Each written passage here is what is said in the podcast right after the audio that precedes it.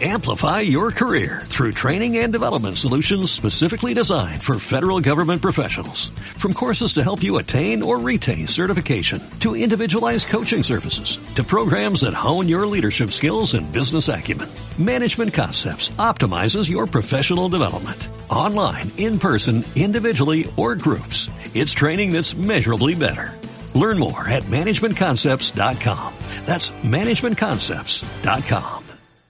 Hace un año di una, bueno, fue una jornada de formación, un sábado por la mañana, cuatro horas, sobre este tema, ¿no? Le llamé el misterio de la sexualidad humana, venían parejas de novios, matrimonios, una charla abierta, una formación abierta, larga, toda la mañana, eh, y tratábamos un montón de temas, ¿no? Eh, bueno, pues da casi para un fin de semana entero, el de sexual, bueno, el placer, etcétera, etcétera. Entonces, eh, al final, al final del, pues, de este encuentro, pues se me acercó a algunas personas ¿no? a comentar algunos aspectos, etcétera. Entonces una de estas personas que se acercó me, me comentó directamente que eh, se sentía engañada porque eh, no es lo que ella esperaba, ¿no? no había recibido lo que ella esperaba al venir a un encuentro de este tipo. Entonces yo le pregunté a qué se refería, entonces me dijo que el título era engañoso, ¿no? porque la exposición había versado sobre eh, cierta ideología de la que ella no, pues no participaba. Eh, incluso no solo participaba, sino que no estaba de acuerdo en, en la mayor parte de las cosas que se habían comentado. Y bueno, la conversación siguió, fue interesante, pero a mí me ayudó sobre todo a saber, eh, o sea, a poner antes de nada ciertas bases para que nadie se lleve a engaño. Yo sé que este es un entorno amigable, pero yo prefiero ir con pies de plomo y empezar por el principio, ¿no? Y el principio es el título. Entonces yo el título que se llama Educar en la familia. Lo he cambiado de orden, no sé si, bueno, Educar en la familia la sexualidad, en el, en el cartel ponía Educar la sexualidad en la familia, porque preparándolo creo que es más correcto así, os iré contando por qué. Y además este título, como es muy ambiguo, ¿no? porque es verdad que según quien lo lea, pues puede interpretar muchas cosas muy diferentes de lo que es la familia, de lo que es educar, de lo que es sexualidad, pues me he tomado la libertad de completarlo. Y este es el título de hoy. Educar en la familia cristiana la sexualidad según el plan divino. Para que nadie de los que estamos aquí pensemos que vamos a hablar de otra cosa. ¿vale? Entonces, mi marco de trabajo, de reflexión es este. La familia cristiana, cómo educa, por qué es importante educar, debe educar, se puede educar en este tema que se llama la sexualidad humana. Pero esta sexualidad está iluminada por el plan de Dios sobre el hombre, ¿no? Y entonces esto es, esto es nuestro marco. Y para que quede claro, pues lo voy a condensar en seis pilares, como si construyéramos una catedral, ¿no? Pues son los, los, seis pilares fundamentales que no podemos perder de vista. Porque hay cosas que, vamos, que brevemente, ¿no? esto es abuelo de pájaro, vamos a ir, porque es simplemente una exposición breve, eh, pero que me parecen capitales, que si estos seis pilares no están bien fundamentados, cualquier cosa que enfoquemos sobre este tema va a estar desenfocada y nos va a llevar a error. O no vamos a comprender el porqué de algunas, eh, de algunas, eh, de algunas cuestiones. ¿no? Y el primero de ellos es, lo he puesto en plan preguntas existenciales, ¿no? ¿De dónde vengo? Pues de dónde venimos, pues está claro, para esta ¿no? visión cristiana de la familia, pues somos criaturas creadas por Dios por amor. Esto es nuestro origen, aquí está el amor originario, no somos un azar, eh, la sexualidad, las pasiones, el cuerpo humano no es algo casual, sino que está pensado a posta hasta el último detalle por alguien ¿no? que es padre y que nos quiere y por eso nos ha hecho. Entonces, ¿para qué vivimos? Pues para ser felices. Esto ya lo decían los antiguos, ¿no? Pero claro, a cualquiera le puedes preguntar, oye, ¿tú qué interpretas por feliz? O estás feliz, o eres feliz en tu vida, y te puedo contestar, sí, pero cambiaría muchas cosas. Entonces dices, hombre, pues a lo mejor no eres tan feliz, ¿no? Porque muchas veces felicidad hoy en día se confunde con satisfacción personal, bienestar. Y claro, entonces hay que preguntarse dentro de este, de este marco, ¿no? ¿Qué es la felicidad? Y también la sabemos, también está dicha. Pues cogiendo una archifamosa frase que supongo que la mayoría os la sabréis de memoria, no os voy a hacer la prueba, pero vamos, eh, en este entorno no creo que os suene ajena. Galdrinet Spes, el hombre no puede encontrar su propia plenitud si no es en la entrega sincera de sí mismo a los demás. Esto da la felicidad. Cualquier cosa que se salga de aquí puede ser refugio afectivo, un bienestar, una buena emoción, pero si esto no se da en la vida personal, tenemos problemas. Y muchas veces cotidianamente, cuando estás ahí con los hijos, te das cuenta de que esto cuesta mucho, porque no me entrego sinceramente. Y entonces luego llego cansado a la noche, ¿no? Y digo, joder, hoy ha sido un día cansado. ¿Por qué? Porque a lo mejor, en el fondo, no me he entregado sinceramente a los demás. Estaba intentando retener, retener mi tiempo, mis deseos, mi descanso, y no he cumplido la misión que tengo. Esta es la felicidad, ¿vale? Y en esta charla tiene esto mucho que ver con la sexualidad. La cuarta es, vale, venimos de, un acto de amor y a dónde vamos. Venga, que es que a mí me cuesta hablar seguido mucho rato porque no suelo trabajar así. ¿A alguien se le ocurre a dónde vamos? Al cielo, ¿no? No podemos llegar a otro sitio que no sea el cielo. Me refiero, tenemos que apuntar alto. De hecho, cuando uno va a bautizar a sus hijos, podéis pedir varias cosas. ¿No sabéis? Pues no, puedes pedir. ¿Qué piensa la iglesia para este niño? Pues el bautismo. Nosotros siempre, a los nuestros, siempre nos gusta decir la vida eterna, ¿no? Así, a lo grande. ¿Por qué? Porque es que es muy grande el destino que, que nos espera. Con lo cual tenemos marcado un principio y un final. Entonces, ¿el sentido de la vida cuál es? Pues es que no hay otro que este. El sentido, el, sentido en el sentido de que esto tiene un sentido, lleva una dirección concreta. ¿Qué nos ocurre? Que también vemos los frutos amargos de cuando nos salimos de este sentido. Entonces como que te sales de esta carretera y te pones en esta otra, ¿no? Que va a otro lado. Claro, pero si lo que hacemos en nuestra vida no es construir el amor, vivir en el amor y amar y ser amado, ¿qué estamos haciendo? Porque si no estamos haciendo esto, la gran pregunta es, ¿en qué estás empleando tu tiempo? Si no es aquí, porque esto es, lo que, esto es el sentido de nuestra vida. Y entonces cuando hay gente a la que acompañamos, que pueden ser amigos, eh, catecúmenos, alumnos o eh, incluso los propios hijos, que les ves que, van como un bala perdida, que no saben a dónde van, que no tienen destino, que es como que no viven, viven experiencias, eh, con este término, ¿no? De buscadores de sensaciones. Pues ¿por qué? Porque no han encontrado esta beta, este camino, esta, luz, este haz de luz, ¿no? Que es directo. Este es el sentido de nuestra vida y entonces, y la última pregunta, el sexto pilar, que es múltiple, ¿no? Y entonces, todo, con todo esto, podemos contestar esta pregunta, ¿quién soy yo? Pues somos muchas cosas. A mí las que se han ocurrido más fundamentales, empezando por esta, todos somos hijos, todos, y la identidad filial nos la entrega nuestro Padre que está en el cielo.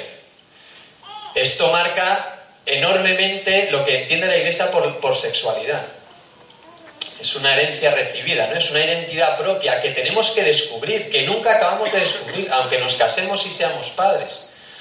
Entonces, el ser hijo es algo que siempre está en construcción, que es una promesa recibida, ¿no? También somos, ¿no? Como dice eh, Juan Dios en la introducción, no podemos ser otra cosa que ser persona varón o ser persona mujer. Entonces, somos los dos modos de ser persona.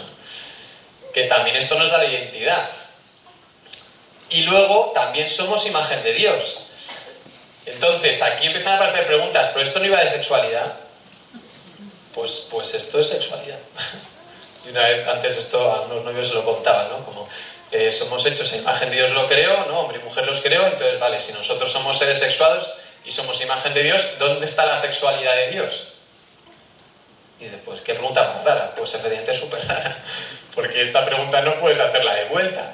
Pero si nosotros somos seres sexuados y va en nuestra propia identidad, porque no podemos no serlo, ¿qué significa la sexualidad en la persona? ¿Qué tiene que ver con la imagen de Dios? Pues lo diré dentro de un ratito. Y nos quedan dos. Esta es uno de los aspectos que más nos cuesta aceptar de nosotros mismos, de nuestros propios hijos e incluso del acto educativo.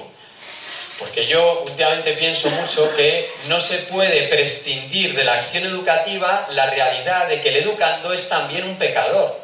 Y que a veces que les pedimos cosas que es como deberías hacerlo, deberías ¿no? ordenar el cuarto, deberías contestarme bien, deberías cuidar a tu hermano, y va y no lo hace. Y me ofendo. Pero no te he dicho que no lo hagas. día, el mayor eh, respondió así, ¿no? Dice, pero es que no puedo, no puedo, no puedo. O sea, me pides, ya sé, ya es que, pero es que no me sale, es que no puedo. Claro, es que somos pecadores. Y entonces achacamos cosas a los demás y luego cuando nos toca a nosotros, bien que escurrimos el bulto. Pero somos pecadores y esta realidad es innegable y tenemos que, que, que tenerla en cuenta. Pero, no, este no es el último punto, pues si no, no podría existir la educación ni la felicidad ni todo lo que se cuenta hasta ahora, se nos ha hecho capaces de Dios, ¿no? Con la redención de Cristo que nos redime, la redención del, eh, la redención del, ser humano en todas sus dimensiones, también en la carne. Bien, este es mi marco y el vuestro, espero y creo. Con lo cual, todo lo que se salga de este marco, podemos hablar si queréis, pero sería, es como hablar otro lenguaje o meternos a hablar en otra mesa o jugar con otras reglas o con otros conceptos o con otras realidades. Pero nosotros, ¿no? Dios se ha revelado y esto es lo que ha revelado, con lo cual y ahora vuelvo a empezar por el principio, con el título. ¿Qué es educar? Porque si esto va de educación, ¿no? Educar la sexual en la familia, educar en la familia la sexualidad, educar que es solo dar información. Por cierto, ¿podéis no educar alguna vez en casa? ¿Le podéis dar al pause? Y decir, ahora no voy a educar esta semana. Hoy que llego baldao, no, un poco, no, ya ir a estilo, no, pero hoy no voy a educar. Pues esto no se puede hacer. Todo el rato, todo el rato estamos mostrando un camino, estamos mostrando una interpretación de la realidad. Estamos educando constantemente, pues es una tarea enormemente difícil, enormemente compleja y enormemente rica. Entonces, Guardini lo definía así. Entonces, ¿qué significa educar? Habla un montón, de textos en la educación, yo he cogido esta frase, no es ayudar a la persona, al hombre, al ser humano, a encontrarse a sí mismo. Esto tiene muchísima injundia, más de la que parece. Porque claro, recogiendo lo que hemos dicho antes de quién soy yo, quién es el hombre, etcétera, etcétera, entonces anda. ¿Educar tiene que ver con que la persona se reconozca como hijo? Pues sí. ¿Y que se reconozca como varón, como mujer? Pues sí también. ¿Y que la persona descubra que es débil? Sí. ¿Y que ha sido redimido eh, y querido a expuertas, también, esto es educar también, porque es encontrarse consigo mismo, con su propio origen, con su propio destino. ¿Se entiende esta idea que estoy transmitiendo? Con lo cual, educar no podemos plantear el enfoque de la sexualidad como transmitir ciertas cosas. Y entonces yo ya, nosotros llamamos el mito del robot en Gift and Task, ¿no? que es como, eh, nos lo habéis escuchado una vez. Entonces yo eh, lo hago todo muy bien, ¿no? Pongo un montón de instrucciones, entonces cuando llegan los hijos a la adolescencia y empiezan a tomar sus propias decisiones más en libertad, vemos que más o menos lo hacen bien, ¿no? Y uff, menos mal, o sea, tarea conquistada. Lo hemos conseguido más o menos bien, ¿no? Como si podamos programar un robot para que el día de mañana, cuando tenga que elegir, elija siempre el bien, y siempre la verdad, y siempre la belleza. Pues no somos robots. Entonces la educación es dinámica, y cambia. Es constante, pero hay que perseverar. Y entonces, si hablamos de educar la sexualidad, decía, no solo transmite una información. Pues decir, ¿cuándo empezamos a contarle, a hablarle del tema? ¿no? Entonces, ¿qué tema? Pues el del, nosotros le llamamos el monotema, ¿no? Es como el tema que siempre está presente. Entonces, el temazo este de la sexualidad, ¿cuándo hay que empezar a hablarlo? Pues esa pregunta no está bien hecha. Porque esto no se habla, hombre, sí habla, cosas que hay que decir. Pero esto se vive desde que nace. Entonces, educar, ¿qué es? O sea, si vamos a lo grande y, tuviéramos que elegir solo, digamos, solo una meta y tuviéramos que poner la carne en asador solo en, en una cosa, pues tendríamos éxito si esta cosa, si esta meta, si este ámbito es no es otro que el de la vocación al amor. Entonces, educar la sexualidad no puede estar al margen de educar en el amor. No sé cómo se llamaría o no sé qué se tendría que hacer, pero dentro de este marco, educar en el amor y educar en la sexualidad, educar la sexualidad va íntimamente unido. Con lo cual, a veces nos pensamos que estamos, sí, ayudándoles a querer, pero este tema de la sexualidad lo tenemos como pendiente. No es así. No es así. Porque la sexualidad y el amor van íntimamente unidos. Precisamente porque somos imagen de Dios. Con lo cual, cuando corrijáis a vuestros hijos y les ayudéis a querer un poco más a sus hermanos, ¿eso es educación de la sexualidad? Pues a lo mejor así suena raro. Pero es que no lo puedes separar. Entonces ya hay muchas cosas que creo que estáis haciendo, que estamos haciendo, que van en la buena línea. ¿Por qué? Porque el marco de la educación de la sexualidad siempre tiene que ser la vocación al amor. ¿Y qué es vocación? Llámalo. Entonces, yo una vez pregunté en un auditorio como este, eh, ¿quiénes de aquí, si puedes levantar la mano, a ver si sale la prueba y me acuerdo bien, ¿quiénes de aquí os dedicáis a la preparación al matrimonio? Vale, unos 20 o así. ¿Y los demás qué hacéis? Hablo a los que tenéis hijos, ¿vale? No sé si hay alguno que no tiene. No, pues que tengáis nietos ya. Pues también lo estáis haciendo. También lo estáis haciendo. ¿Por qué? Porque responder a la llamada de la vocación al amor es prepararse a vivir el amor plenamente y uno de esos modos es el matrimonio. Entonces la preparación al matrimonio no es solo dar catequesis prematrimoniales o el curso prematrimonial es que cuando el niño tiene dos años y medio y le dices que comparta la chucho o la piruleta con su hermano, eso le estás ayudando a entender que los bienes se comparten. Y eso es, es un modo, lo veremos más concreto luego, hay modos de, de concretar la vocación al amor. De que tienes que abrir los ojos y mirar que el otro también tiene su hueco, sus necesidades.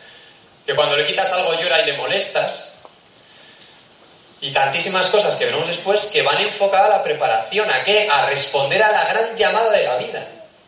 Educar la sexualidad tiene que ver con esto. Toma, luego el, modo en el que se concrete, pues, pues se verá, ¿no? Pero desde, desde pequeños los padres somos los primeros educadores a esta vocación del matrimonio, que se llama preparación remota. Está súper lejos, cada vez parece que está más lejos porque se casan más tarde. El otro día la estadística a los 36 años de media. Digo, madre mía, pues sí que, pues sí que se tarda, sí.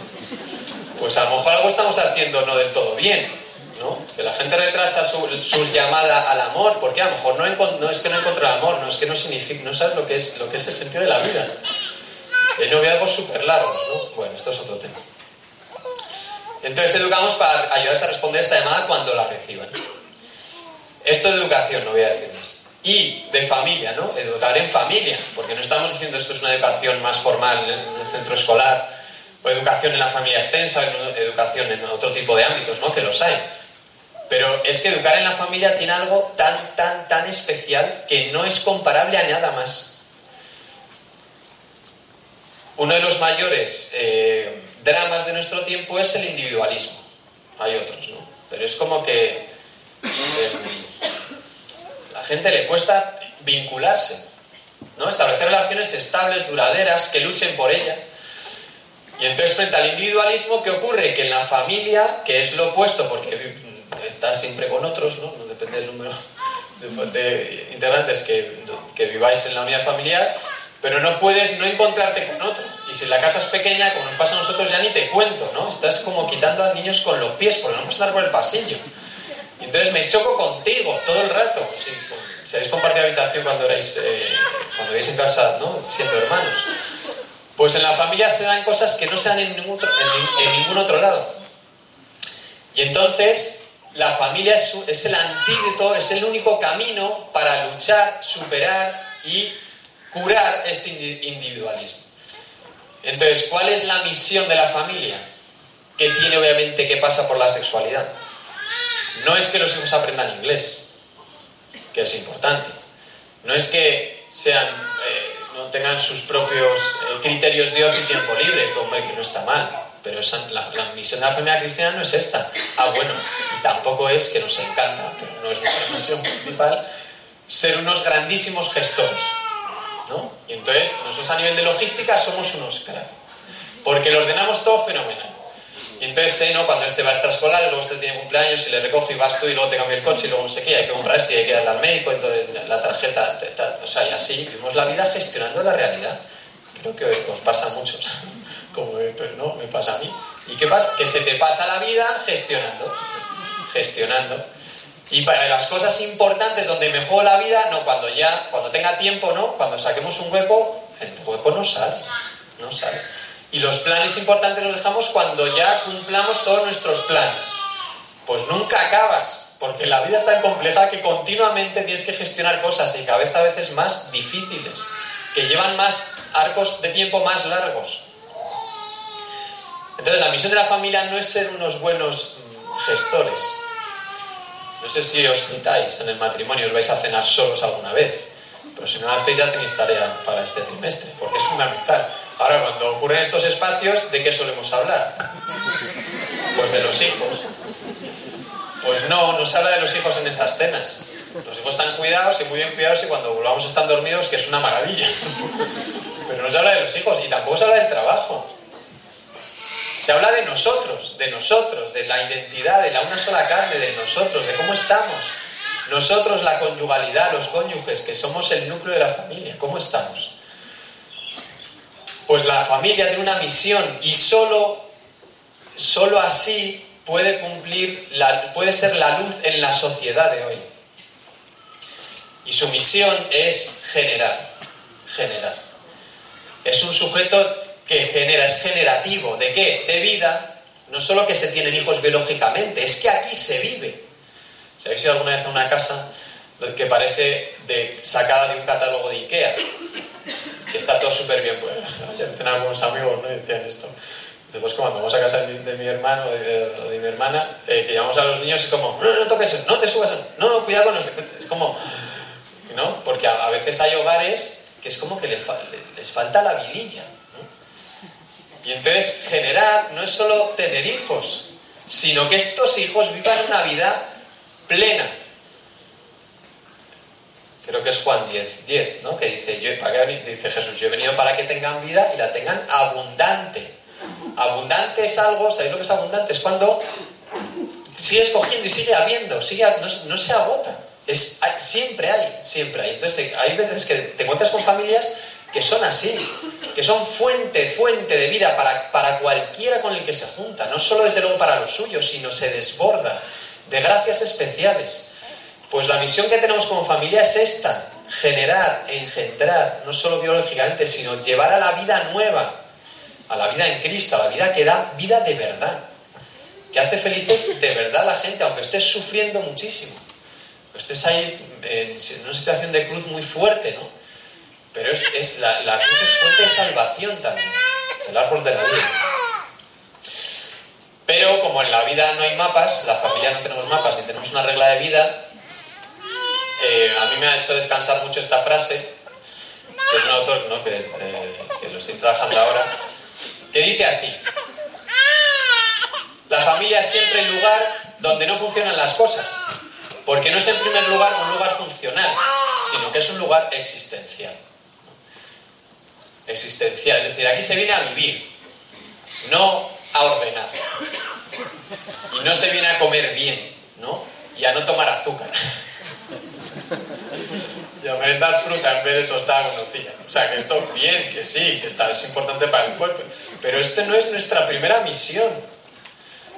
Nosotros llevamos en la fundación ir con los calcetines estirados al colegio, ¿no? Entonces, es como, no, es que entonces pierdes la paz porque no se ha peinado, o porque no lleva la mochila, o porque se da. Y entonces le echas la bronca del siglo, porque el pobre niño con siete años, entonces te mira así diciendo, pero, pero, ¿qué me estás contando? Si no sé ni de qué me hablas, porque cuando me activo, como me estás activando afectivamente y tengo una emoción muy alta, no escucho lo que dices.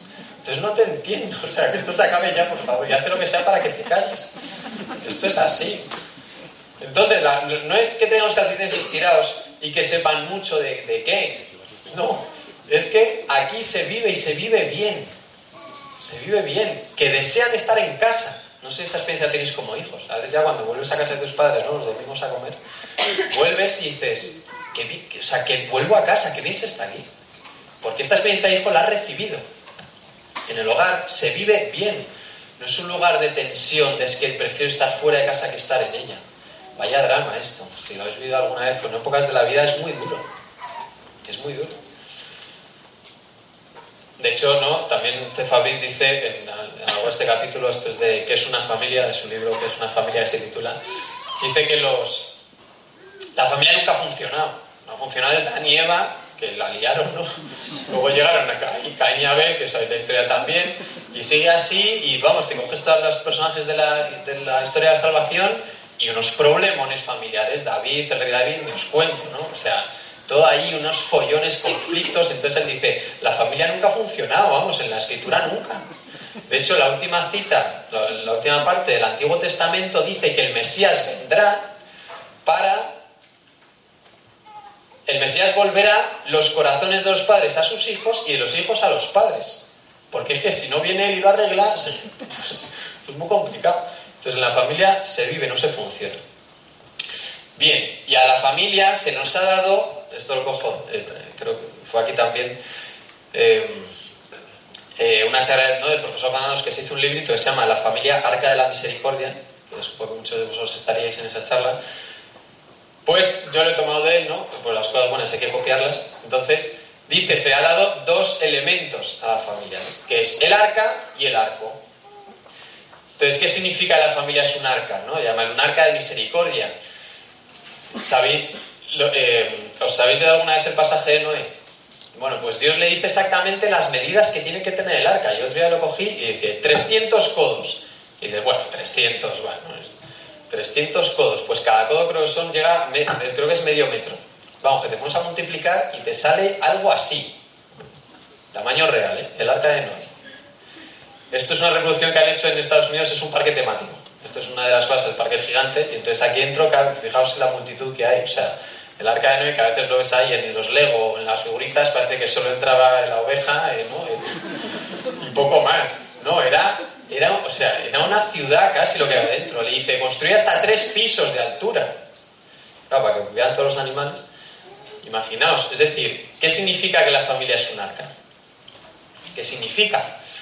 Pues la familia, no voy a insistir muy poco aquí porque no en este entorno lo conocéis mucho, no es que el arca sea un gueto, o que nos metemos aquí los nuestros y nos cerramos, esta es la familia burguesa, ¿no? Que vive para sí, no para los demás sino que es una fuente de vida que hace Dios esta, esta figura ¿no? de, Noé con toda su familia, porque los que entran en el arca son ocho personas. Noé, su mujer, sus tres hijos y sus mujeres. El ocho es el símbolo de la resurrección. Entonces, ¿qué ocurre? Después de devastar la tierra, ¿no? Es como que de este arca va a restaurar la sociedad, va a restaurar la humanidad entera. Es una promesa de salvación. Esto es la familia. Entonces, ¿qué significa las, las familias? Tenemos que ser estas arcas, ser fuentes de vida, espacios donde se vive, lo que decía antes, ¿no? Para que otros vivan también debajo de nuestro techo. Que hay gente que llega a casa, ¿no? A pasar el rato, no sé, o amigos del cumpleaños, o que pasan la tarde y, no se van. No sé, este está. Y no, y no se van, y es como que. lo uso también los, en los niños, ¿no? Es como que está, se van no se quieren ir. Preguntas, ¿por qué será?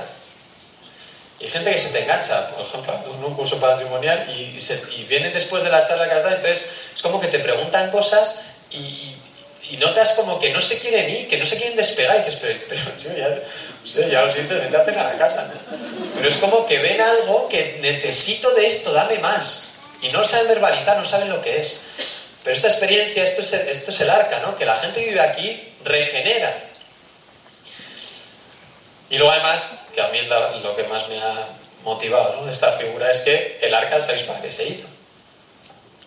Pues para superar la tempestad, porque está empezando a diluviar.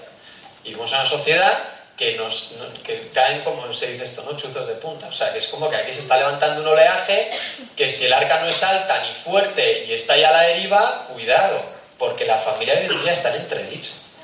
Y van a venir vientos muy fuertes, muy fuertes. Entonces, ¿cómo entramos a este arca? ¿Nuestra puerta es Cristo? ¿O es nuestra propia seguridad? ¿O es nuestra inseguridad? ¿O es los planes bien hechos? Pues aquí, ¿no? ya San Juan Pablo II nos invita a no tener miedo. Y el otro, la otra figura es, aparte de este arca, es un arco, ¿no? que, eh, que dice en este librito, es esta promesa que se nos da, esta tensión constante del amor, que es una tensión, por eso somos a veces infelices, por eso nos cansamos de la vida familiar. Que esto a veces pasa. o sea, que a veces dices, eh, los hijos agotan, ¿no? Pues sí, agotan. Porque a lo mejor no me estoy dando a ellos en el amor. Y estoy tirando la cuerda, ¿no? Porque yo también quiero para mí, mi descanso para mí. Y llego a casa y que las cosas estén ordenadas, que los niños estén acostados, entonces, porque es que ahora me toca a mí descansar. Pues los hijos están antes que el descanso. Esto lo dice eh, un documento en el año 95, creo que fue. Bien, conclusiones de esto del arca y el arco. ¿Qué es la familia entonces? Para poder educar la sexualidad, que llegamos ahora, no os preocupéis. Es este espacio habitable y este tiempo narrable. Hoy en día hay gente que vive con el tiempo roto, o no es como que está estancado en pause y no sabe a dónde va. Pero ya gente, vamos, mayorcita, ¿no? Entonces es como que van, vienen, no tienen un sentido, no tienen una seguridad. Eh, es como vivir en el presente constantemente, con el famoso carpe diem, ¿no? Que no es el kairos del tiempo de gracia, de ahora es el momento, ¿no? aprovecha ahora la ocasión, que se te regalan gracias especiales, sino que es ahora hay que hacer, hacer, porque hay que hacer cosas, porque si no, no sé qué pinta aquí. Pues el tiempo narrable es una construcción de vida, entonces a los hijos también hay que narrarles la vida, por eso hay que contarles cuentos. No sé si les contáis cuentos. Entonces, en vez de contarles un cuento, contarles, ¿no? Durante un cuento les enchufamos el vídeo de YouTube está muy bien hecho. Pero no se lo cuento. ¿Os ha pasado alguna vez de pasar páginas de cuento para acabar antes? Entonces llega, estás ahí, ¿no? Caperu, tal, entonces, oye, y el lobo, no, el lobo ya está en la casita ya el abuelo. Entonces dice que te estás saltando páginas, ¿no? ¿Dónde está mi tiempo contigo? No, es, es, no es tan importante como lo que tengo que hacer ahora, que es preparar la charla de mañana en el Estela Maris, ¿no? Pues no, el tiempo es para los demás. Siempre. Esto daría para otra. Entonces, ¿qué significa educar la sexualidad en todo esto? Que en estos tiempos, en este espacio de vida, en esta familia, en esta misión de generar, de engendrar una vida, ¿no? y una vida plena, la sexualidad que pinta. Pues pinta que está en el núcleo de todo. ¿Por qué? Porque la sexualidad habla de la identidad, de la identidad de la persona, ¿Qué quiere decir que somos seres sexuados? Que nuestra identidad pasa por la sexualidad. Que no podemos no ser seres sexuados, que no podemos no ser varón, que no podemos no ser mujer, que no podemos relacionarnos con otros si no es a través de esto, de la sexualidad, de la corporalidad, que es el lugar donde eh, se tiende a pensar que es donde radica, que es verdad, pero no solo. La sexualidad también entra en el ámbito afectivo, de la afectividad, si no, revisaros cuánto os duran las discusiones, ¿no? O cuánto a veces duele una frase dicha por mi mujer y la misma frase que me la dice mi mujer a mí, pues no es tanto. O por ejemplo, la sensación de que bajas al parque, ¿no? Y entonces bajo yo con los míos y entonces, ah, ¿no? El que está empezando ahí a andar y ya ah, empieza a corretear, pues se, se, sube ahí al tobogán, ¿no? Un poco trastaviando y entonces yo le animo y digo, venga, que llegas arriba, tal. Entonces mi mujer, ¿no? Que viene de otro lado, dice, pero bájale, ¿qué haces? No, no, pero que se va a hacer daño. Y como, no, no, que, que lo intente. Y la otra, no, no, bájale. Esto también es sexualidad. O no, no grites tanto, no estoy gritando, no corras con el coche, yo que no estoy corriendo. Estas percepciones diferentes ejemplos mil de esto. Entonces vas a comprar, entonces vuelves con una cosa, ¿no? Y, y mira que me lo he revisado y dices, no, no, si es que lo he mirado y tal. Y entonces, claro, las cosas se presuponen, ¿no? Entonces uno tiene en la cabeza lo que yo te digo algo, entonces yo presupongo que tú ya sabes lo que estoy hablando. Pues obviamente no. Y entonces cuando te das la diferencia, cuando viene ya la bronca, que no da tiempo, ¿no? A hacer lo que había que hacer y la, y la tienda está cerrada, etcétera, etcétera, etcétera, etcétera. Entonces la identidad en la diferencia, esto es la sexualidad nos habla de nosotros. ¿Por qué es fundamental entonces educar en la sexualidad? Porque vamos a ayudar a la persona, a este hijo, a esta hija, a encontrar su propia identidad.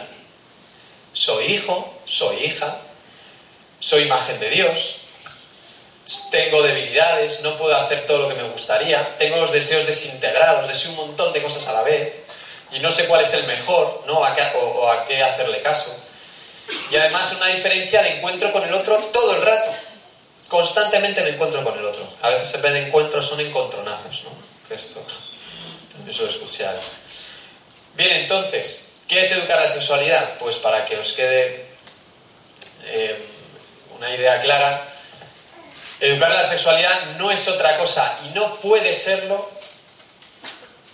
que no sea educar la castidad, que también se ha hecho en la introducción. No sé si alguien sabe lo que es la castidad, pero tiene muy mala fama. Yo siempre que, siempre que puedo hablo de ella, porque para mí ha sido también un descubrimiento, de hecho a través del máster de familias, que ha sido como, un, como una, eh, una luz gigantesca que te ilumina toda la vida. Toda la vida, me refiero a todo lo que has vivido, un montón de cosas. Y, y entonces comprendes lo que verdaderamente es el amor y entregarse a otro, porque si no es con la castidad, es imposible. Entonces, ¿qué quiere decir que la castidad es la virtud del amante? Que, cogiendo la, cita del principio os decía que la van a tomar ahora, de el hombre no puede encontrar su propia plenitud si no es en la entrega sincera de sí mismo a los demás, ¿qué hacen los amantes? Entregarse uno al otro.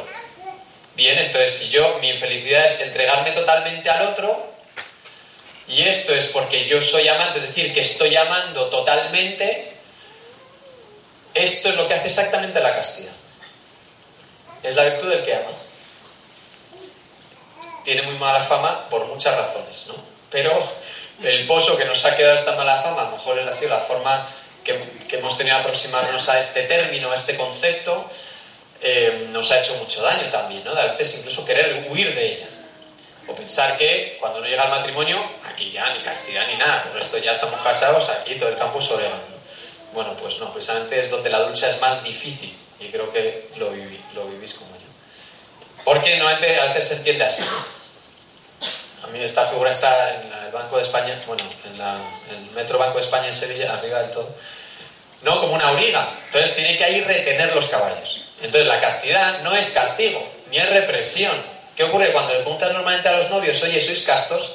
Bueno, no sé si eh, lo habéis preguntado alguna vez un poco duro, porque entonces dice, ah, no, no, no, no, no, no, no, es como eh, fuera, fuera, ¿no? O sea, como si estuvieras hablando de no sé qué. Y dice, no, no, no, no tenemos relaciones, relaciones sexuales, ¿se entiende? Y, bueno, no se he preguntado eso. Digo, no, te he preguntado que si sois castos. Pero si, entonces, ¿qué me estás preguntando efectivamente? ¿De qué me estás hablando? Porque hoy en día la castidad es algo que no se escucha. Pero no, o sea, que no se escucha en el lenguaje popular, cotidiano. Ya no digo en, la sociedad, digo en nuestros propios entornos de fe cristiana. Porque cuando escuchas a alguien en una oración comunitaria pedir, ¿no? Señor, concédeme la virtud de la castidad, empiezas a pensar cosas que, ah, claro, es que si es pareja, dices, vaya, ya, se han acostado. Y si es lo pide matrimonio, pues empiezas a pensar cosas de no sé qué tipo. Y nos da vergüenza, nos da vergüenza hablar de la castidad. Ya no digo nada a los hijos, que si encima van al colegio diciendo, no se queda la castidad, vamos, ¿no? Te, en fin, te encierran en casa. ¿Cómo está el patio hoy en día? Entonces, si no es castigo, ni es represión, ni es reprimir el deseo, ni es sublimar los deseos, ni es, ah, yo hago otra cosa para no sentir el deseo sexual, vamos muy, muy mal enfocados. Entonces, ¿qué es la castidad? Para saber cómo educarla. Es la energía espiritual que libera el amor del egoísmo. El egoísmo es el, el enemigo primero del amor verdadero. Porque si el amor es entrega, el egoísmo que hace, todo lo contrario. Entonces yo vengo al, acto conyugal y si vengo con una actitud egoísta, no consciente muchas veces, lo que hago es buscarte para mí. Y el placer es para mí, para mi propio goce, ¿no? Y tu cuerpo me lo estoy apropiando de él. ¿Y qué hace el de la castidad? Libera de esto. No es egoísta. Entonces la castidad es entrega constante, todo el rato, a todas horas, a todas las personas. Y además de la agresividad también, una de las cosas que, también suele ocurrir en, esto, en la vivencia de la sexualidad del varón es que, por ejemplo, cuando hay una frustración del deseo sexual, la respuesta primera, la reacción inicial suele ser de tensión, ¿no? o de cierta agresividad, eh, y de echar en cara, o de pedir cuentas. Bueno, pues la, la castidad libera de esto liberar esto, ¿no? Entonces uno puede ir con ganas ahí, ¿no? Que hoy parece que hay un encuentro conyugal, entonces como que lo va deseando y alimentando, y entonces para ocurrir algo y dice, hoy no va a ser. Es como, jope, ¿no? Es como, pues qué rabia. No, pues no hay rabia, en la castidad no la hay. Hay comprensión, hay acogida y dices, bueno, genial. Bueno, pues, pues ahora es un momento de quererse de otra manera. No solo libera esto, sino que además... Eh, que también se hacía en la introducción, ¿no? La castidad quiere una sola cosa. No me da tiempo a desarrollarlo, pero vamos, brevemente, el deseo, el deseo en la persona, nosotros deseamos muchas cosas y los deseos los tenemos, tenemos mil deseos a la vez. no sé qué tal vais, ya llevamos un ratillo, la mujer que tiene el deseo de dormirse, ¿no? O de que esto acabe, o de saber qué tal le va no sé quién, porque tengo un hermano que va a operar en el hospital, pues sí, a ver qué tal le va, ¿no? O también deseo enterarme, o también deseo luego, me vas a desear, deseo comer, la merienda, o sea, o sea, cantidad de cosas y no puedes hacerlas todas, tienes que elegir una sola, porque la acción solo se construye desde un... no puedo colmar todos los deseos a la vez. Y entonces, ¿qué hace la castidad? Te, da luz y fuerza para saber lo que tienes que elegir en relación al amado en este momento. Y además centra todos los deseos, los, los armoniza y su foco es la comunión interpersonal íntima. La comunión íntima. Entonces, en una pareja de novios, ¿cómo es su comunión íntima? Pues de un estilo.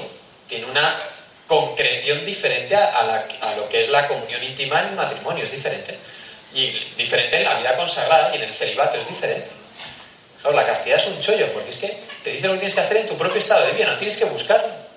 O sea, no te da todo el elenco y te dice, no, pues mira, si fueras célibe tendrías que hacer esto, si fueras todavía soltero, no, te lo dice en el mismo momento que te están ocurriendo las cosas. Así actúan las virtudes, que es una de ellas, claro. Entonces se ataca a cada estado, a cada edad. Los, eh, los rusos creo que son, ¿no? Usan un término que es sabiduría integral para definirla. Esto es precioso. Porque la castidad te hace conectarte con el Creador. Y entonces, ¿qué, qué cambia, por ejemplo? La mirada también. Entonces te hace ver al otro, el cuerpo desnudo del otro que te atrae, te hace verlo como lo ve Dios, no con deseo de querer apropiarte, sino que, es, una, es como un bálsamo. Y es un don del Espíritu porque hay que pedirlo. Como todas las virtudes. Si no la pedimos, ¿cómo pensamos que vamos a llegar a ser castos? Si nunca la hemos pedido, pues a lo mejor Dios, como es muy bueno y muy misericordioso, a lo mejor nos la ha mandado y no nos hemos dado cuenta. Y nos han ocurrido cosas que son en relación a la virtud de la castidad, pero no la hemos catalogado así, no hemos puesto esta etiqueta. Pero esto es una integración, integración de años y años. Hay cosas en la familia, en el matrimonio, que son de décadas. No las cuentas en años, las cuentas en décadas.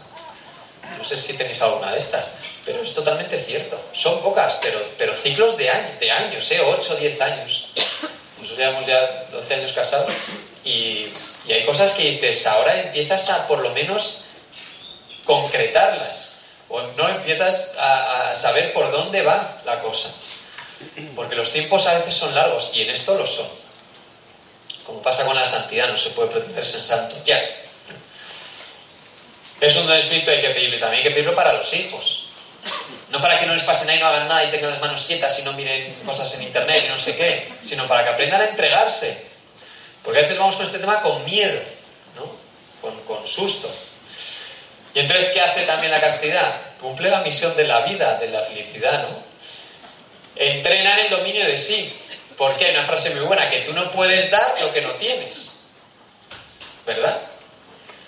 A veces que le dices a comparte, te llega alguna bolsa de estas de chuches o de, ositos de goma, y entonces le ves ahí, ¿no? Comiendo que ha tenido un cumple, entonces le, eh, le dices, hombre, comparte con tu hermano. Y de repente dice, ya no hay. puede haberle guardado alguno, pero ya no puede dar lo que no tiene. Pues si la entrega, ¿no? La vida es entregar la vida, la felicidad es darme totalmente al otro, y esta es mi felicidad hasta cumplir la vocación al amor, ¿qué voy a entregar de mí si no lo poseo? Entonces, ¿cómo voy a entregar mi propio cuerpo por amor, totalmente, sin reservas, en exclusividad hasta la muerte, si no soy capaz, si no me poseo a mí mismo? Si no me domino, ¿no? Esta es la, terminología que se usado tradicionalmente, si no hay un dominio de sí. Entonces, no sé cómo os cuestan los, ayunos de cuaresma. Que fijaos, anda que no tiene viernes el año, ¿eh? 52 exactamente. Y de cuaresma creo que son 6, puede ser. Y dices, otra vez viernes de cuaresma. pues si fue justo a eso, voy a pasar una semana. ¿no? Te propones un ayuno personal, eh, por, por, por el motivo que sea, y dices, pues esto cómo cuesta, ¿eh? ¿Cómo cuesta? Dominarse a sí mismo. Y elegir el bien en vez de lo que me tira el cuerpo y lo que me apetece. Pues si nos cuesta a nosotros adultos, dile tú a un niño, ¿no? en fin, ahora pídele a este que ceda el puesto.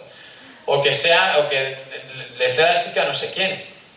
o que deje el mejor trozo de tarta a no sé quién. Ya, pues si no por nosotros, que le estamos pidiendo a él? Un esteroico como sobrehumano. Pues también cuidado con lo que pedimos, porque a veces son incapaces de hacerlo, pero incapaces verdaderamente, ya no solo antropológicamente, sino psicológicamente y afectivamente. Entonces, ¿cómo voy a entregar lo que no tengo? Y esto, las consecuencias que tiene, os la dejo que las penséis a vosotros para la conyugalidad de los esposos. Y no solo la entrega sexual, la entrega diaria cotidiana. Cotidiana. Dejar el mejor sitio al otro, no dormir para que duerma, levantarme yo a calmar a los niños para que ella descanse, ir el último, ¿no? Pues hoy te quedas sin plata, ¿no? Pues solo queda una cápsula de café, pues yo me quedo sin tomar café, para que te lo tomes tú. Esto es la entrega cotidiana diariamente, no penséis que son cosas extraordinarias. Que ser santo no es hacer cosas raras, sino entregarse en todos los momentos de la vida. Entonces, ¿cómo se, cómo se obtienen la, eh, unas consecuencias que tiene? Posibilidad de la ternura, fortaleza de intimidad, bueno, tiene un montón. Esta es la misma, que es más bonita esta, repetida. Ahora, me encontré en Humane Vitae, como el año pasado fue el, cincuentenario. Eh, ¿Alguien se ha leído Humane entera? Vale, es súper cortita, ¿eh? Pues hay, normalmente se hablan de números del principio, ¿no? Que la anticoncepción, patina responsable, no Bueno, pues el número 21, Pablo VI habla de los frutos de la castidad conyugal. Vais a alucinar. Los cónyuges desarrollan íntegramente su personalidad, además en comunión con el otro. Se enriquecen de valores espirituales, gracias especiales. Aportan a la vida familiar frutos de paz, ¿Quién lo pillara? Eh? Frutos de paz y serenidad. Pues esto dice Pablo VI es fruto de la castidad, de la tranquilidad en tiempos de tempestad. Facilita la solución de otros problemas. Es súper cotidiano. Favorece la atención hacia el otro cónyuge, que a veces está desdibujado. Pues es como eres mi atención absoluta, mi atención plena es para ti. Esto lo hemos dicho antes, ¿no? Ayuda a superar el egoísmo, que es el enemigo del amor verdadero, enraiza su sentido de responsabilidad de los esposos también para decir la paternidad responsable es necesario la castidad. Y capacita más profunda y eficazmente para educar a los hijos. Dices, ¿hasta tiene que ver con la educación de los hijos? Pues sí. Pues vamos, yo si después de esto empecéis a ver la castidad en vuestra oración, yo para mí, o sea, objetivo cumplido de hoy. Ahora, insisto, cuesta, nos cuesta. Y entonces San Juan Pablo II decía, únicamente, ¿no? Si queremos amar de verdad, el único camino que hay es la castidad. Por eso, no hemos entrado ya hace tiempo en el, término, en el tercer término, término la sexualidad, entonces educar la sexualidad en familia es educar la castidad. ¿Esto cómo se hace? Pues ya he dicho varias cosas. Obviamente no hay recetas, porque dependerá de los hijos, de un montón de cosas, de la circunstancia de cada familia, de, de un montón de situaciones particulares que los comos son muy particulares, son muy casuísticos. Pero yo lo último que os traía era una serie de criterios. Dar criterio. Dar criterio que estamos todos aquí metidos. Bueno, he traído 10, pero vamos, de varios... de, documentación, de experiencia de la vida personal, de cosas que ves que son importantísimas y no las tenemos como importantes en casa. Pero bueno, son 10. Os digo los 10 así a tu tiple ¿vale? Y luego un ratito comentamos cosas que queráis preguntar comentar. Un diálogo tampoco tiene por qué ser preguntas. Bueno, ¿vais bien? Que nos he preguntado todo este rato. Sí. Vale. Primero, ¿a las preguntas que hacen sobre sexo hay que contestarlas? Pues obviamente sí. Es como el primer, el primer criterio. Ya, pero ¿cómo? Aquí empieza lo interesante. ¿Cómo? Pues como Dios te da a entender. Yo he seguido este criterio y a veces metes la pata porque, claro, a lo mejor es que Dios no me está hablando en ese momento. Pues estás tan, tan, tan angustiado que dices lo primero que balbuceas, ¿no? Eh, pero ¿por qué no te dejas al don del Espíritu? Y ajustándola, entonces, ¿a qué edad hay que decirles tal? Pues, pues, no lo sé, ya te lo dirán los hijos. Ya, pues que el mío nunca habla, nunca pregunta. Bueno, pues a lo mejor hay que ayudarle también a abrirse a este tema y dejarlo caer. Cada uno tiene con sus hijos sus técnicas. Yo que sé, no os voy a decir ninguna en concreto, que a lo mejor las mías nos valen a nosotros. Pero si uno está atento a sus hijos, sabe más o menos que este tema por dónde va. ¿no? Y escuchas conversaciones entre los hermanos, bastante peculiares, la verdad. Pero vamos, de todo tipo, ¿eh? O sea, en fin, no hablo cosas que no conozcáis. Pero es siempre responder. No, no se puede hacer el sueco. Entonces vas en el coche, espera que no te digo, luego en casa se preguntas a tu madre. No es así. Porque me lo ha preguntado a mí, en este momento, en esta circunstancia, pues a lo mejor no vuelve a haber otra y no lo vuelve a preguntar. Entonces, si pregunta ahora mismo, este es el momento de contestar. ¿El qué? Ahí entramos a jugar. Porque no hace falta agotar todo lo que te puedo contar de esto aquí en este momento. Claro, si voy con otros cuatro que son más pequeños en el coche, o me lo hice comprando en el supermercado, que la mujer de la dice, pero esta familia tan rara. Pues a lo mejor no es el momento, pero te tengo que responder. Y responder empieza con el cuerpo. Te giro y te miro. ¿No? No es me he hecho el loco, no te he ido bien, porque me da miedo esta pregunta. Pues si me da miedo la pregunta, tendré que revisarme a mí mismo, porque esto me da miedo a mí. Porque no, puedo dar lo que no tengo, no puedo educar si no, si no lo tengo más o menos integral. Entonces, si no soy casto, ¿cómo voy a educar la castidad? Por puños, por imposición, porque es una ley y esto hay que hacerlo y porque sí. Pues eso no es la virtud. Siempre responder. Nunca mentir. Nunca, nunca mentir. Porque luego las mentiras se cogen muy rápido y pierden la confianza. Es de lo peor que puede pasar en la educación familiar. Que, que dejen de confiar en nosotros. Pierdes el vínculo y ya no tienes relación. Dos, reservar la intimidad. Eso de abrir la puerta cuando son pequeños, bien, ¿no? Bañas a tres a la vez. Esto lo habéis hecho alguna vez. Pues el momento que uno dice, ah, no, yo me baño luego solo. Y dice, venga, hombre, qué tontería. Bueno, pues no será porque está cambiando y tiene una vez en la que su propio cuerpo en su percepción está cambiando para él mismo y se va reservando porque ahora ya le da vergüenza, pues hay que, esto hay que cuidarlo y hay que estar atentos de cuándo surge, porque surge. Algunos más antes, otros más después. Pero esto aparece, reservarla. Aposta también respecto a los hermanos, que aporrean la puerta porque es que está hecho el pestillo. Bueno, pues sí, porque ha crecido un poco y ahora echa el pestillo reservárselo y, darle la importancia que tiene, también con nosotros. No nos duchamos con los hijos. Bueno, bueno, paso porque una vez me pasó todo lo contrario. Eh, no, ¿por qué no? Pues porque mi intimidad no es la tuya. Y, nuestra intimidad de adultos, de padre, madre, es diferente y hay que preservarla. Es como, como, ¿con qué ropa se va en casa? Pues esto no es el paraíso de Adán y Eva, ¿no? Y aquí es verdad que estás en casa, estás con tu familia, pero aquí no puedes ir como Dios se trabaja al mundo, ¿no? Que al principio cuando son pequeños, tienen dos años, el otro va... y resulta gracioso la genitalia del otro, ¿no? Entonces dice, ay, ¿puedo tocarle el pene? No, pues no, no le puedes tocar el pene. Porque es muy gracioso, sí, pero que esto no se toca. Porque es suyo, es personal, ¿no? No es porque sea peligroso, o cuidado, esto no se toca, sino porque es suyo y hay que valorarle su, persona que es también corporal. Como los empujones que se pegan o los golpes que se dan, ¿no? Hay que cuidar esto también, la integridad física. Hoy en día es verdad que creo que hay una línea que hay que abrir que es, eh, no me trates así, y que lo verbalicen, que lo expliciten.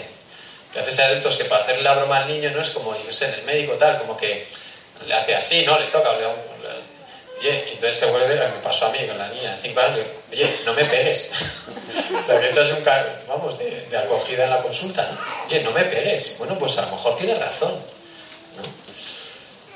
El pudor es esto, cuidar lo íntimo porque es muy valioso, no porque de miedo. La intimidad afectiva también. ¿Qué tal en el cole? Bien, tú sabes que no. Bueno, pero es intimidad. Tendré que volver por otro lado o dentro de un rato, si me interesa porque lo pregunte otro, o en otro momento. Pero tiene una intimidad afectiva que también hay que cuidar y que preservar. Esto en la pubertad es capital, aceptar y cuidar el propio cuerpo. Que, estás bien hecho quiere decir que eres querido por Dios y es lo mejor que ha podido hacer contigo. Es darte este cuerpazo. Que claro, comparativamente con otros, dice, pues vaya, vaya tela.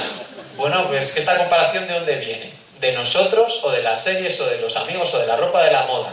Pues si viene allí, bien. Bueno, bien no, pero vamos, a eso no tienes que hacer nada. Pero que a nosotros no se nos escape. De halagar a uno y no al otro. ¿No? Las, yo qué sé, pues se compra un, un, vestido nuevo, un disfraz o a no sé qué, pues a uno le dices, ay, qué mono, qué guapo, qué gracioso, y al otro no se lo dices, cuidado. Esto es cuidar el cuerpo también.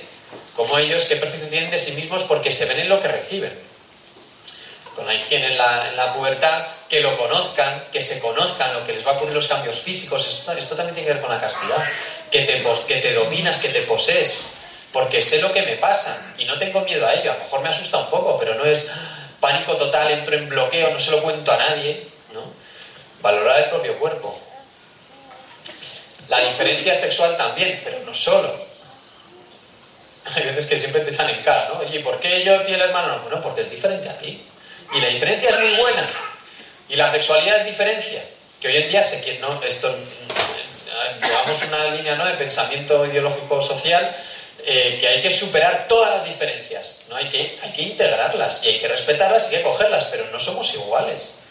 Pero en ninguna dimensión de la persona, mucho menos el cuerpo. Y valorar la diferencia es importantísimo. ¿Por qué? Porque luego cuando ven a alguien diferente a él, en lo sexual, desde luego, pero en otro ámbito también, dirá, eres digno de ser amado. No lo dirá así, pero vamos, no le va a criticar, o no se va a meter con él porque es diferente. Y esto, se, esto nace en la familia, porque constantemente están encontrándose con la diferencia de trato, de privilegios, nos han dicho los mayores si los tenéis de, oye, a mí no me dejabas llegar hasta ¿no? O a mí en esto no me dejabas. Sí, porque es diferente hijo, es diferente época para nosotros como padres que también hemos cambiado muchísimas cosas. Esto habla eh, el Papa Francisco en Amoris Leticia. Llega a hablar incluso de las tareas del hogar, desde aquí. Mostrar y compartir gestos de ternura, esto me encanta. No sé si sois cariñosos delante de ellos, aunque tenga 16 tacos el hijo si entre nosotros no hay ningún gesto físico de cariño, de ternura, el cuerpo para nosotros, que es? Hay que ocultarlo todo. Pasan de edad, ¿no? También no sé si os ha pasado una vez que dice, ¡ay, claro, se estáis besando! ¡Ah, beso en la boca! Tal. Bueno, eso hay uno que nos dice, eh, eh ¿cómo dice? Este, ¿Se han casado? ¿Os habéis casado? ¿No? Bueno, los gestos de ternura hay que mostrarlos y hay que dárselos a ellos. Hay que tocar a los hijos, abrazarles. Em, esto cuando uno, son muy pequeños, siempre los llevas encima, ¿no? Los llevas en brazos todo el rato, todo el brazo. Entonces siempre la chepa, pero van creciendo y, es, y parece que ya, a caballito, ya eres mayor para esto, hombre, ponte a andar, ¿no? O ya eres un paquete de la mano por la calle. Bueno, pues con estas cosas conservarlas hasta donde podáis, que ya dice, hace así, ¿no? Porque va a alejar, va, camina a tres metros de ti por la calle, ¿no? Para que no le deje su padre. Esta hija de contado adolescente que llevaba a su padre al colegio y decía, no, ya, ya voy andando a la manzana siguiente, ¿no? Que está entrada del colegio. Como, pero si soy, no, no, pero que el coche que llevamos está, bueno, tantísimas cosas, ¿no? Está lleno de sillas, está súper asqueroso. Entonces, los gestos de ternura hay que, hay que mostrarlos y que el cuerpo tiene una ternura que es fruto de la castidad, que es precioso.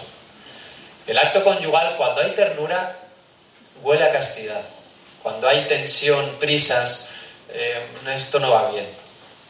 La ternura tiene muchas dimensiones, muchos niveles. Es precioso también los abrazos. Y ahora los hijos hay que abrazarles muchas veces. Cada vez que se caen y lo piden, abrazo curativo. ¿Habéis hecho de estos? Llega ahí desangrándose, los abrazos el tío sale corriendo y dices, pues soy mago. Pues sí, porque recupere. Cuidar la mirada. Cuidar la mirada es algo hoy en día muy difícil. Muy difícil. Porque vivimos en un entorno que nos bombardea constantemente con input visuales, imágenes que, no ayudan, no ayudan a integrar la sexualidad, a integrar el deseo sexual, no ayuda a nada. No digo ya la pornografía, porque es que hoy en día la pornografía ha perdido sus, sus mm, límites, están difuminados. Serie de televisión que consumimos nosotros también como adultos tienen imágenes pornográficas, eh, anuncios publicitarios.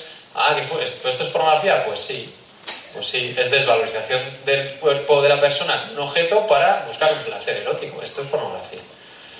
Entonces, cuidar la mirada, ¿cómo? Pues ayudándoles. Ayudándoles. A veces que fijan la mirada y se quedan enganchados, ¿no? Cuando van a la playa, cerca de la puerta, es como se bloquean. Entonces es como, no es, no, esto no se mira. Ayudarles a interpretar lo que les ocurre, ¿no? Porque el, porque el desnudo atrae, atrae a la persona. Esto José Noriega habla muy bonito en en el libro este no solo de sexo, habla muchísimo de esto. Potenciar la espera. No sé si sois grandes esperadores o no, pero los hijos son máquinas de acortar los tiempos, ¿no? Entonces lo quiero ya. Entonces ya ha acabado, dame el postre ya. O ¿cuánto queda para mi cumple? Tres meses. lo quiero ya mañana, ¿no? Acaba de ser el Reyes el día anterior. ¿Y cuándo vuelven los Reyes? Como no sé qué especialistas tiene el día de Reyes, pero se ponen a abrir un regalo y dicen, no, dónde está el otro? Y el otro, y el otro. No, y puedo abrir este, pero si es que no es para ti, ¿no? Pero es que es un... Van a tometer, están llenos de deseos incontenibles. Hasta incluso no saben lo que desean. Le pones un plato de arroz, ¿no? De arroz blanco y dice, no, quiero tomate. No, hombre, que es mejor sin tomate. Va, venga, le echas tomate. Hace así, no, yo quiero ese sin tomate. Pues antes a comer el arroz. Pues, ¿qué les ocurre? Que no saben lo que desean, van probando, dicen, yo deseo esto, voy a, pues es verdad que no, me, quería esto, quiero otra cosa. Pues el deseo hay que integrarlo. Entonces, ¿en qué tiene que ver la espera? Para dilatar el deseo. Dilata la, la recompensa, la gratificación. Por eso pongo aquí aburrimiento. Hay que aburrirse, es muy bueno aburrirse. ¿Me aburro? Pues bien, pues estamos aquí un rato aburriéndonos juntos. Vas al médico, esperamos juntos. Tienes que esperar, esperamos juntos. No es, espera tú, yo estoy con el móvil, que eso no es esperar, es hacer cosas. Pues ayudarle que la espera tiene sus, sus, cosas buenas, sus recompensas también. Darte en la vida cotidiana, esto hablamos, ya no voy a repetirlo más, pero que, que esto es, eh, se educa con la vida. Hay momentos puntuales, ¿verdad?, de hablar, la típica charla tal, pero estamos educando constantemente todo el rato. Esto es la educación en virtudes, interpretar la luz, interpretar la realidad a la luz de, la revelación. Esto que acabas de hacer es muy bueno, súper generoso. Hay alguien que le dan, les da algo, ¿no? Entonces solemos decir, anda, qué suerte. No es cuestión de suerte, es que esta persona ha elegido ser generosa con él. Pues di, ¿qué generosa es esta persona para ti? Interpretar es llamar las cosas por su nombre. Y eh, todavía para otro fin de semana. Educar el deseo, ¿no? que se hace a través de esta luz, de esta interpretación constante de la verdad, de la belleza, del bien. Hay que hablar. Hay un atardecer brutal y, valorar la belleza de la naturaleza también es castidad para valorar el cuerpo de la persona, porque es, es algo muy bueno, muy bonito. Como el embarazo, ¿no? como la generación de, una vida. Entonces hay que decirlo, has visto qué colores hay en el cielo, pero, pero te para mirarlos Qué pasada, ¿no? Vas, vas de viaje, ves la naturaleza espectacular. Lo verbalizamos, lo explicitamos porque si no, no lo ven. Hay que sacarles de ahí. Incluso cuando uno tiene un acto es, oye, qué bueno esto, dale las gracias porque has visto qué bien lo ha hecho contigo. Esto es educar el deseo, que se puede educar y se debe educar. Bien, bueno, estos criterios de aquí salen cantidad de concreciones que cada, cada uno tendréis que ver en edades, hay muchas más, ¿vale? No solo 10. Pero en fin, son creo que las 10 que engloban casi prácticamente todo el este de educación de la castidad, de la castidad, de esta espera del bien, no de esta entrega total, de este comprender que soy para darme al otro.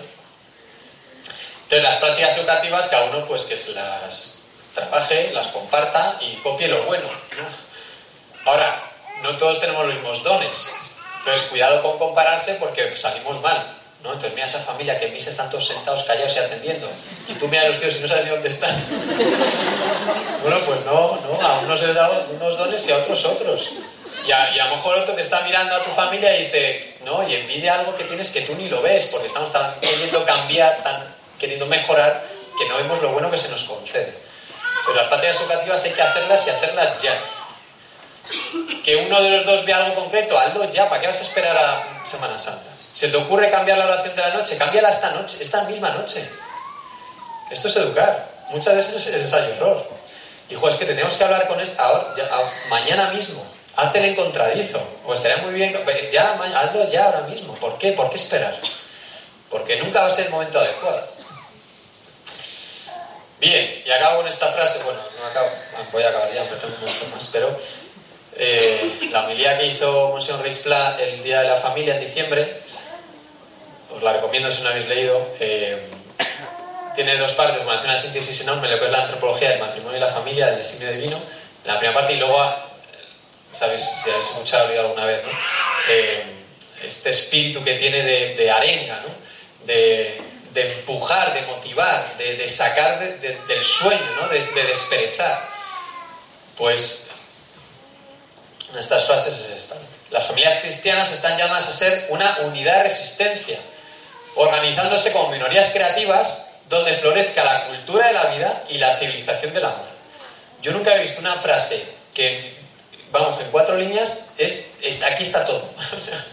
aquí está todo. Yo esto os lo lanzo para que si os sentís llamados a esto, a vivir plenamente la vida de, la vida de la familia cristiana, que no cejéis en el empeño, que no se puede tirar la toalla, es que no, podemos, no, tenemos este derecho, porque los hijos se nos van.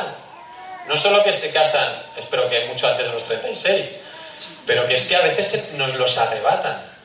Qué beligerante. Bueno, no quiero meterme en estas metáforas, pero a veces si sientes como que, qué complicado es esto, ¿no? o por qué se me ha metido en casa este tema o esta serie o, este, o lo que sea.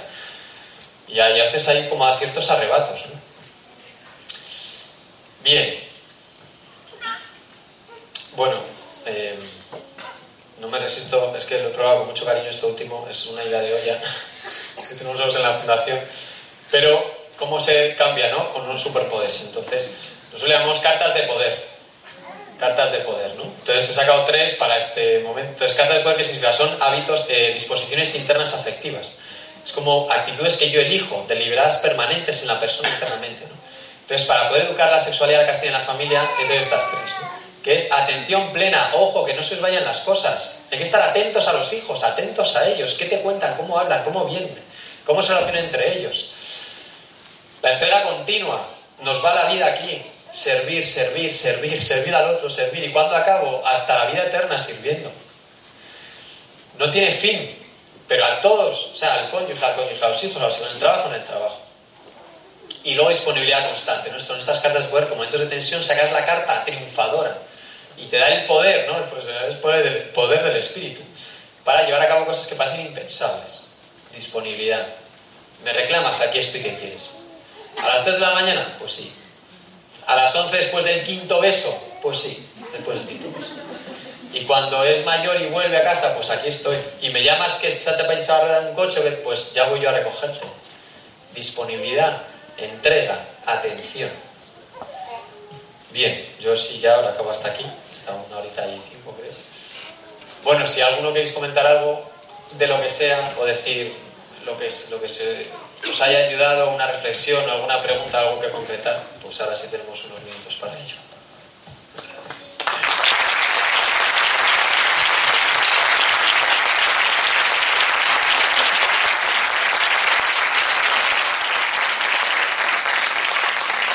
Muchas gracias, Jaime. Eh, como de costumbre, iremos pasando el micrófono. Como nos queda poco tiempo, ya veo una mano levantada. Yo iré circulando el micrófono, intervenciones breves, para poder hacer más preguntas. Eh, como hay personas que no son habituales, eh, tenemos aquí unas hojas de información sobre lo que es Familia de Betania, por si alguno quiere recibir información de este tipo de actividades o de otras que tenemos en Familia de Betania y también pues, para conocernos, etcétera, y buscar información y actuar en consecuencia según les parezca. Primera pregunta.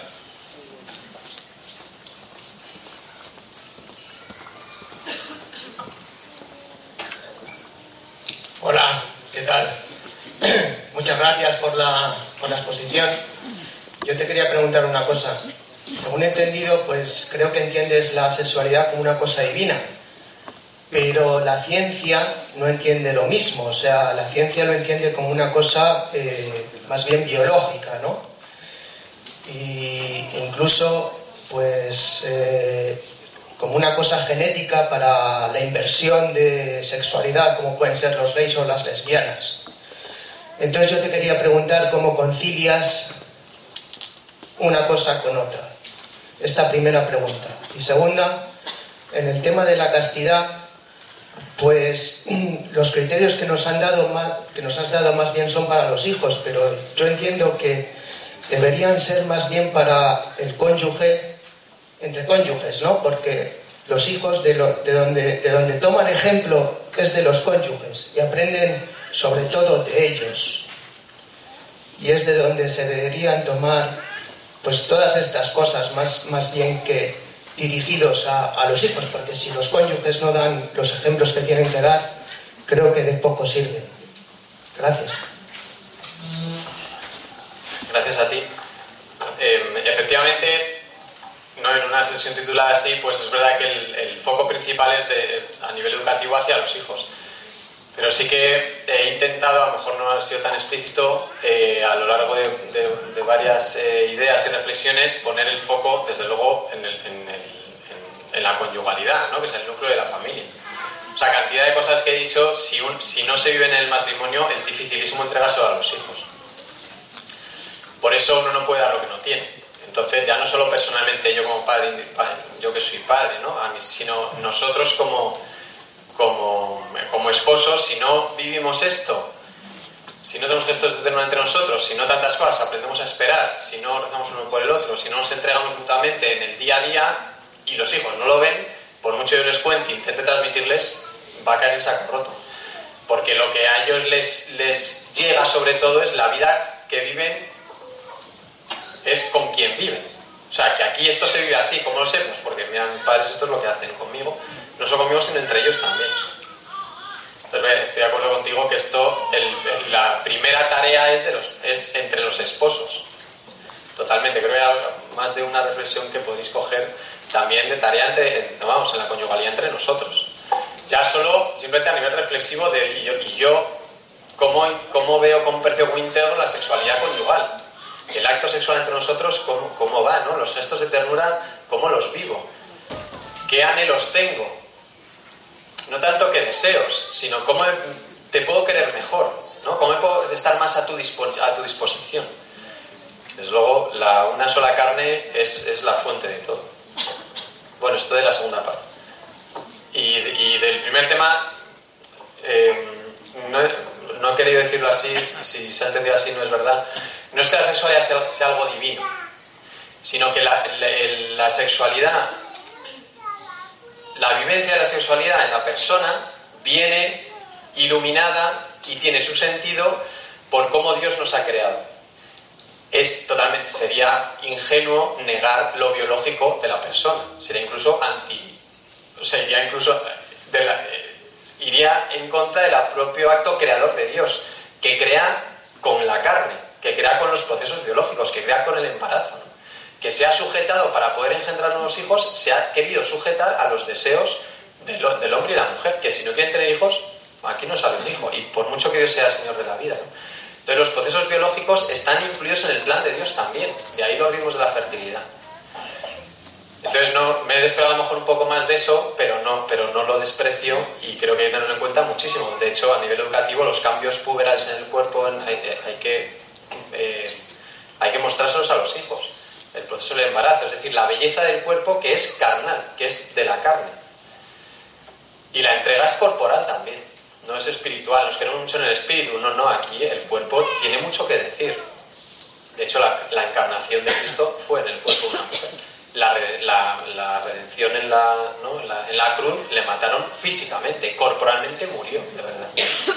Entonces todo esto unido a lo que preguntabas de los cambios en el, sexo, es un tema complejo, eh, no voy a entrar mucho en él, pero eh, es verdad que aquí hay que tener también muchas eh, perspectivas de distintas áreas de, conocimiento, de, la, de la psicología, de la sociología, desde la propia eh, cultura, desde la antropología, desde, o sea, entra, uno entra en el tema esto del cambio de sexos, entonces si cambio mi cuerpo, cambio la identidad, pues este tema creo que falta por estudiar, eh, con, falta estudiarlo con tranquilidad, o sea, sin, sin presiones sociales o sin discursos, mm, no sé cómo llamarles, eh, bueno, aparentemente culturales, ¿no?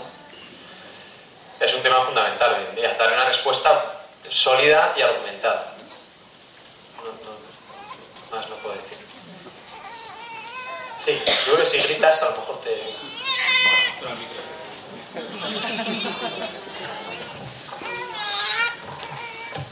un poquito más práctica mi pregunta. ¿Cómo hacer que los móviles y todo esto no socaven todo este tema de, la castidad y la educación de los hijos, incluso nosotros mismos, a veces, lo que has dicho, ¿no? De disponibilidad permanente, estas cosas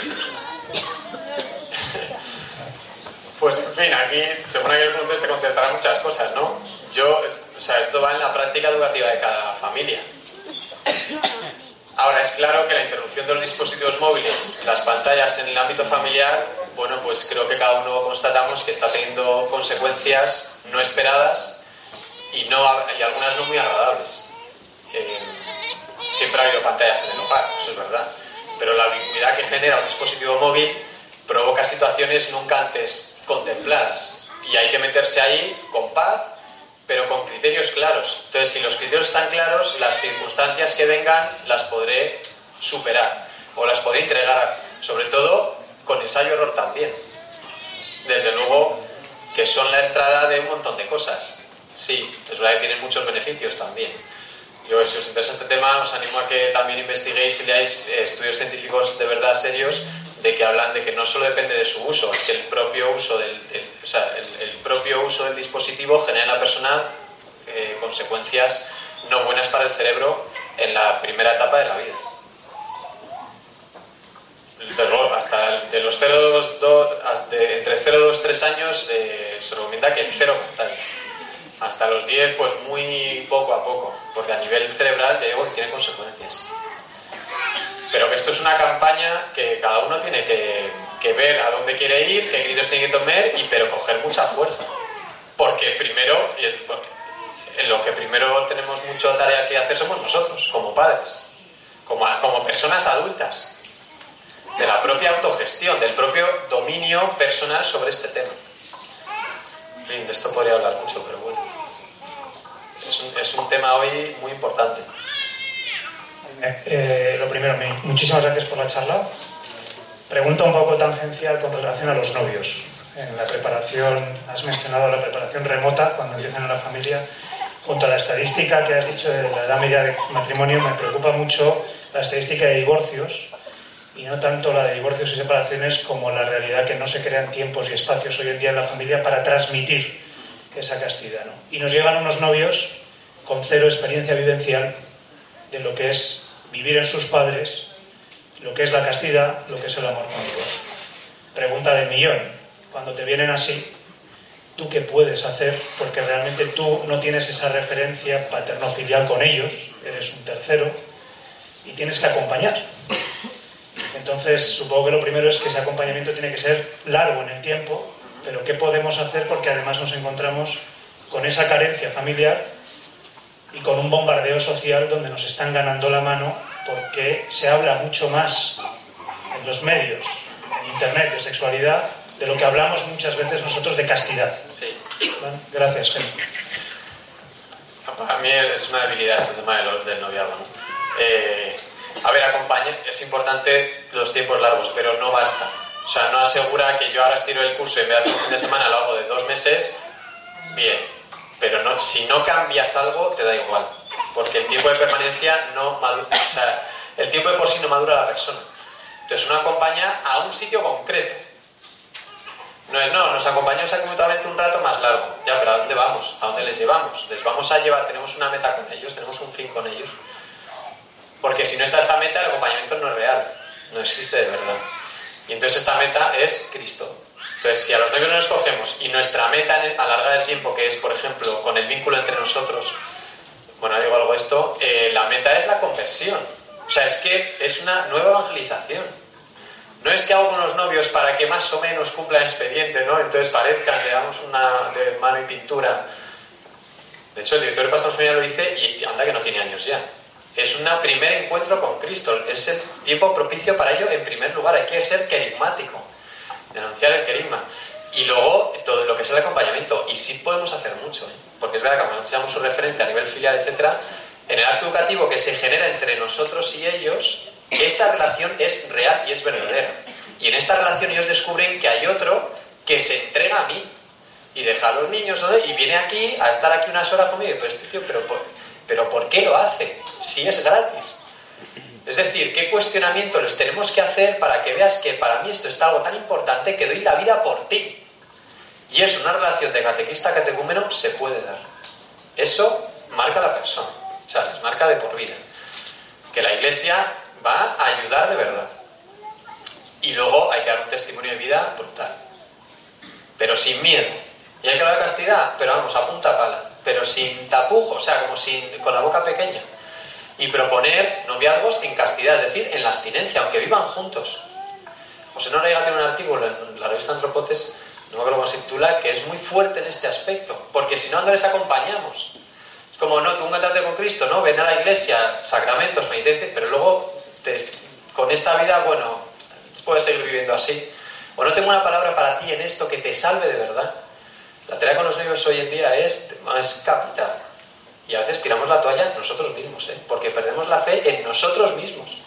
Entonces, voy a hacer un fin de semana con unos novios que ni les conozco, luego no se casan ni siquiera en la vicaría, ¿no tal? Joder, pues tenemos una misión brutal, que te dan una hora, una hora, te dan dos meses, dos meses, te permiten alargar la boda y estar menos ocho meses, estate los ocho, acompañar y subirse la gente a la chepa. No nos engañemos, cuando el Papa habla tanto de acompañamiento es súper bonito. Ahora, no todo el mundo puede acompañar, porque no todo el mundo tiene esta gracia desbordante de acompañar. Entonces, si ahora yo no puedo, relevo, te toca a ti, yo ahora no puedo con los niños tal, pues yo me bajo un escalón y acompaño, hago la acogida, lo que sea, pero que vengan otros, y esto es renovarnos constantemente. ¿Alguna pregunta más? Bueno, pues muchísimas gracias de nuevo y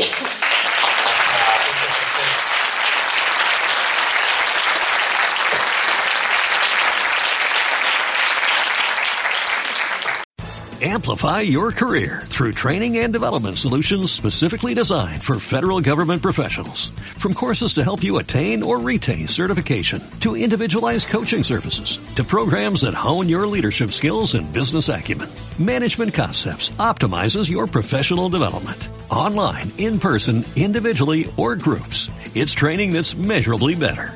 Learn more at managementconcepts.com. That's managementconcepts.com.